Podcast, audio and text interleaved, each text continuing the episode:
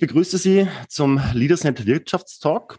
Heute mit Herrn Ernst Tüchler vom Österreichischen Gewerkschaftsbund. Wir werden jetzt in der folgenden Zeit über die Auswirkungen des Kriegs, leider Gottes, in der Ukraine, die wirtschaftlichen Auswirkungen auf Europa bzw. Österreich, auf die Arbeitnehmerinnen und Arbeitnehmer, Betriebswirte und die Firmen im Ganzen reden. Bevor wir anfangen, möchte ich an dieser Stelle noch klarstellen, ähm, es wirkt, wenn man über die ökonomischen Auswirkungen redet, fast schon banal, über so etwas zu unterhalten, angesichts dessen, was gerade in der Ukraine passiert. Ich möchte deswegen an dieser Stelle ganz klar sagen, dass wir in keinster Weise das Leid der Zivilbevölkerung der Ukraine bagatellisieren wollen. Sie lesen und Sie hören uns, weil Sie Informationen über Wirtschaft, Karriere, Business haben wollen. Diesen Auftrag versuchen wir jetzt hier nachzugehen, möchten aber das Leid, wie erwähnt, in keinster Weise oder keinster Form irgendwie bagatellisieren. Gut, dann Herr Tüchler, ich darf Sie hier begrüßen. Guten Tag. Guten Tag. Was werden Ihrer Meinung nach jetzt die unmittelbaren äh, wirtschaftlichen, ökonomischen äh, Folgen äh, des Kriegs, leider Gottes, in der Ukraine auf Österreich sein? Um es sehr allgemein äh, zu beantworten, ist zu erwarten, dass alle Beteiligten ihre Pläne mehr oder weniger ändern müssen. Die, in Österreich, aber auch die Europäer oder sozusagen wahrscheinlich auch weit über den europäischen Raum hinaus. Ähm, in der Ukraine ist es so, dass dort die Verflechtung und das Engagement, auch weil es eine geringere Bevölkerung ist im Vergleich zu Russland, äh, nicht so groß ist sozusagen wie in Russland. Aber Österreich, die österreichischen Unternehmen sind in der Ukraine schon ein wesentlicher Faktor mit ihren Direktinvestitionen, äh, mit ihren Niederlassungen. Ähm, dort gibt es dann wieder Verflechtungen mit den deutschen großen Betrieben. Die sind wesentlich äh, engagierter sozusagen dort. Und äh, die Querverbindungen dort, beziehungsweise auch eine große Anzahl von Beschäftigten, Zulieferern äh, in die Betriebe dort. Äh, und das ist nicht eine Einbahnstraße. Das ist einmal so die, die Sichtweise aus Österreich in die Ukraine. Ich bleibe jetzt einmal bei der Ukraine. Mhm. Die andere Seite ist, wir, wir importieren dort und das ist ein bisschen schwierig. Ja? Also was sind, was bringt uns das Engagement sozusagen? Ja? Da, äh, es ist ein bisschen schwierig zu sagen, weil wir von den Zahlen her vorsichtig sein müssen. Wir, es gibt ja die Corona-Pandemie, der Ausbruch am Jahresbeginn 2020 mit einem massiven wirtschaftlichen Einbruch und dann sozusagen im Jahr 2021 irgendwann einmal so im Laufe des Jahres einen Durch, ein Durchstarten und zum Schluss doch wieder eher ins Stagnative. Also es ist ein bisschen schwierig zu sagen. Und der Außenhandel ist immer der, der sehr schnell reagiert. Mhm. Außenhandel und die Finanzströme natürlich, beziehungsweise die Kosten des Geldes. Äh, da ist es schon so, dass sie auch sehr fokussiert sind auf bestimmte, wir sind beim Export, mhm. bei bestimmten Warengruppen fokussiert und auch beim Import. Beim Import sind es im Wesentlichen Rohstoffe, Erze, Mineralien, die wir von dort kriegen. Und natürlich Holz. Was haben wir noch? Holz, ja. Das heißt, kann man quasi mit einer, äh, bei diesen äh, Produkten, die Sie jetzt genannt haben, mit einer Preissteigerung rechnen oder würde das quasi ein anderer Markt ersetzen? Naja, das, das ist ich war jetzt sehr stark fokussiert auf die Ukraine. Mhm.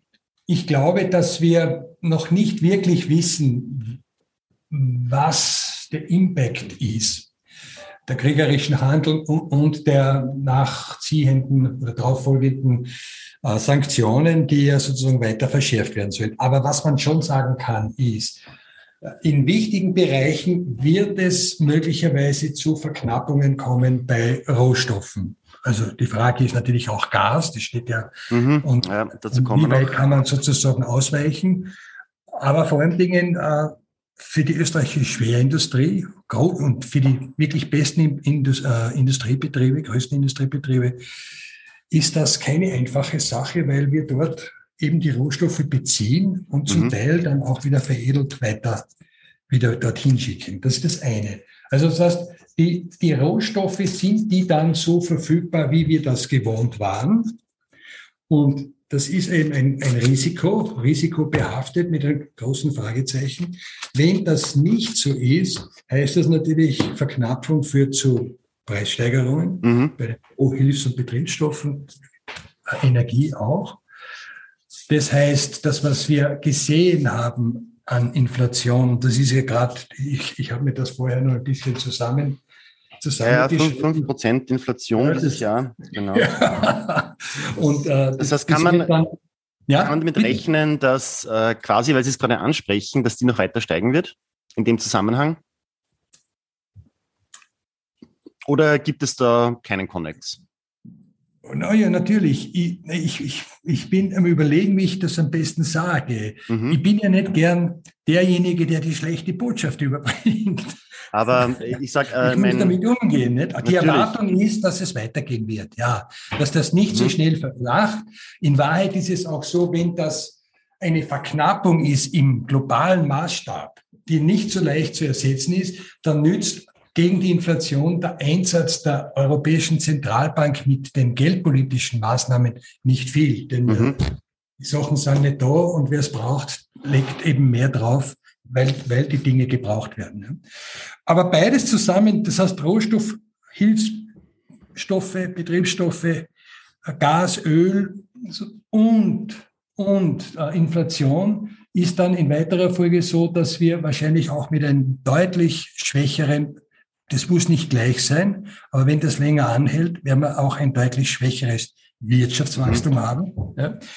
Äh, jetzt ist ja das so, dass Wirtschaftswachstum in der letzten Zeit gar nicht so als notwendig erachtet wurde, aber das wird halt die Gewichtung dann verschieben, weil natürlich den technischen Fortschritt wird es weitergeben und der wirkt dann natürlich gegen die, der wirkt strukturbeschleunigend, ne?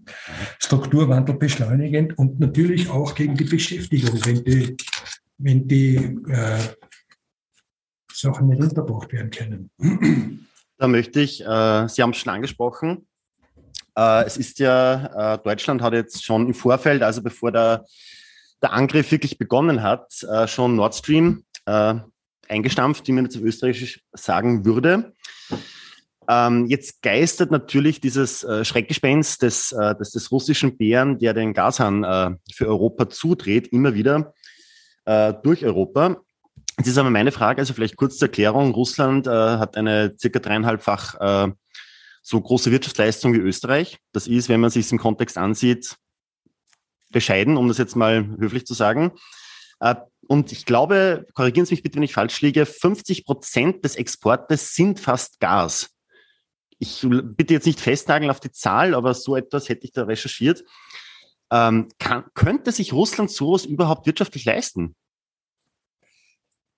Äh, ich, will mich, ich tue mir schwer zu beurteilen, wie die, welchen Einfluss die kriegerischen Handlungen mhm. auf die Gas- und Ölliefermöglichkeiten der Russen nach Westeuropa haben. Durch die Ukraine durch. Mhm. Da kann man sich alle möglichen Szenarien überlegen und dann sagen, wer ist schuld gewesen, wenn es blöd kommt. Das ist das eine. Das andere ist, ich habe mir das so ungefähr zu, für eine andere Geschichte intern vorbereitet. Wir kriegen aus Russland, also Westeuropa, rund 200 Milliarden Kubikmeter Gas im Jahr. Mhm. Und das, dieser Konflikt schwelt ja jetzt schon relativ lange, also acht Jahre. Und die Russen haben andere Vereinbarungen getroffen, insbesondere mit China, und China braucht Rohstoffe und insbesondere Energie, weil das halt eine sehr stark, eine sehr riesige Bevölkerung ist, mhm. Äh, wo die Konsumnachfrage, wo nicht nur sozusagen der Export, sondern auch die Konsumnachfrage im Inneren eine, eine, eine wichtige Rolle spielt.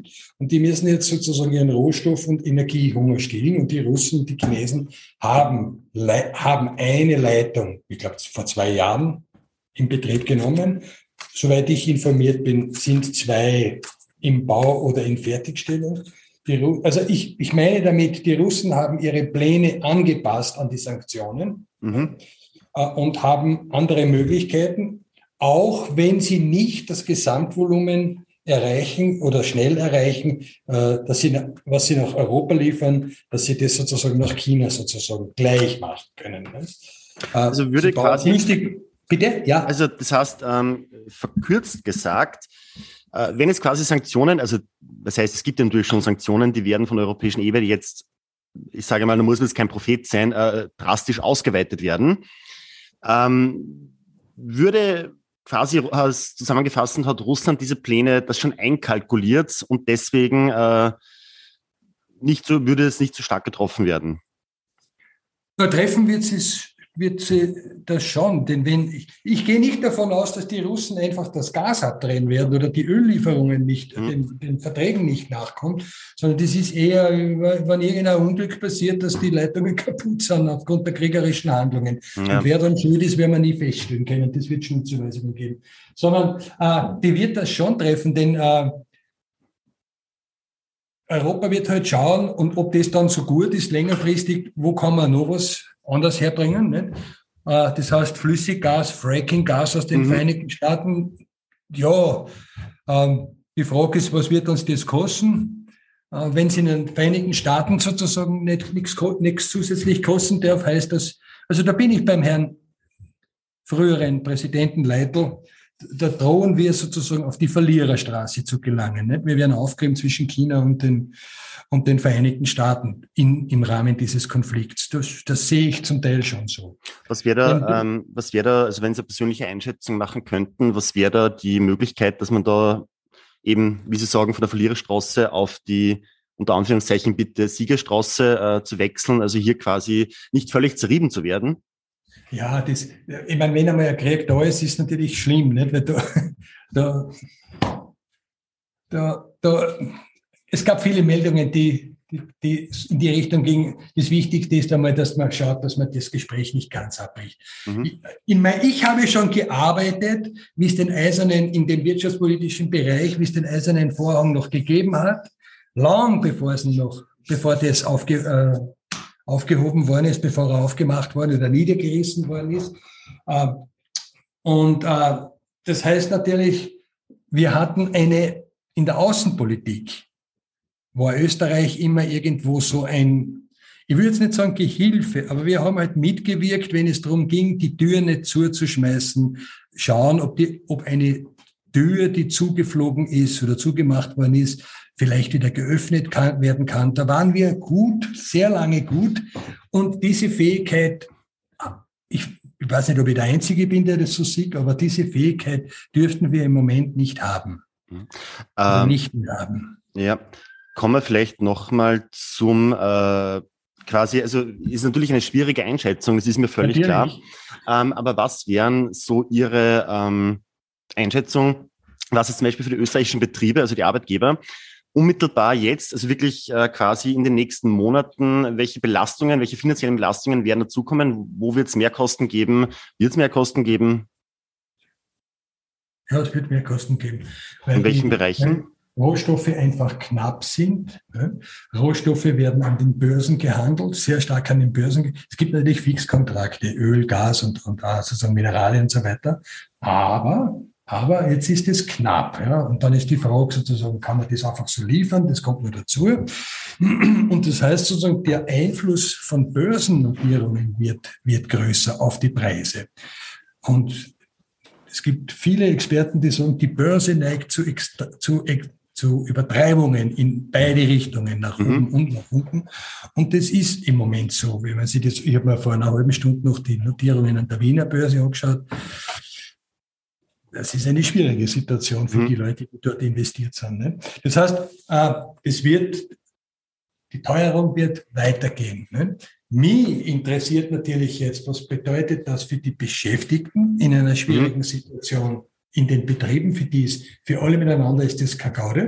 Und das andere ist, wir haben ja eine Teuerung und jetzt sage ich, der ÖGB hat im November ein Papier vorgelegt, wie man das, wie man den meisten betroffenen Gruppen helfen soll. Und jetzt dauert es eben noch immer an, bis das bereinigt wird. Ne? Mhm. Und bis der Gutschein eingelöst wird, ist es ja nicht so, wenn das heute ausgeben würde, der Gutschein, und in, weiß ich nicht, wann meine Abrechnung kommt, bis dahin ist es ja nicht so, dass die, Preissenk äh, die Preiserhöhungen dann schon wieder rückgängig sind. Also die rennen ja, ja. weiter. Das heißt, das ist, das ist nicht eine Lohnpreisspirale, sondern das kommt von den Kosten her, die nicht, und zwar nicht die Löhne, sondern und zum Teil direkt auch von den Preisen. Es ist umgekehrt, die Löhne ziehen nach. Ne? Mhm. Uns wird unterstellt, wir sind die Preis, die, die Lohntreiber, sozusagen die Inflationstreiber über die Löhne. Ist aber nicht so.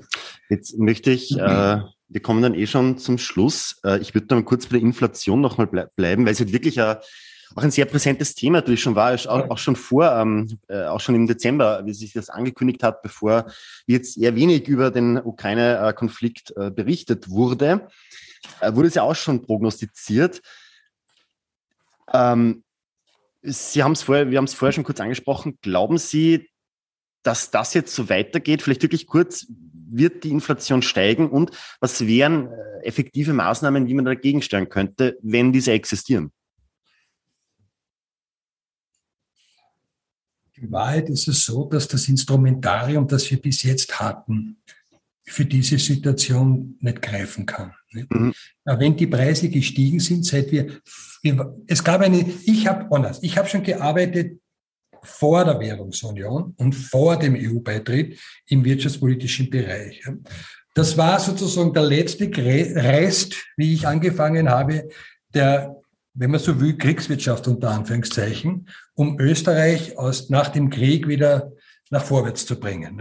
Also das heißt, da, da gab es äh, es gab die Paritätische Kommission, wenn man so will, die wirtschaftspolitische Aussprache, alle wesentlichen Beteiligungen, so mit den Plandaten, die man zur Prognosedaten, die man zur Verfügung hatte.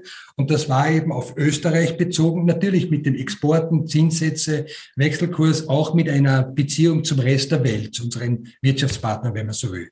Mit der Währungsunion ist das, ist, gibt es das nicht mehr. Ja?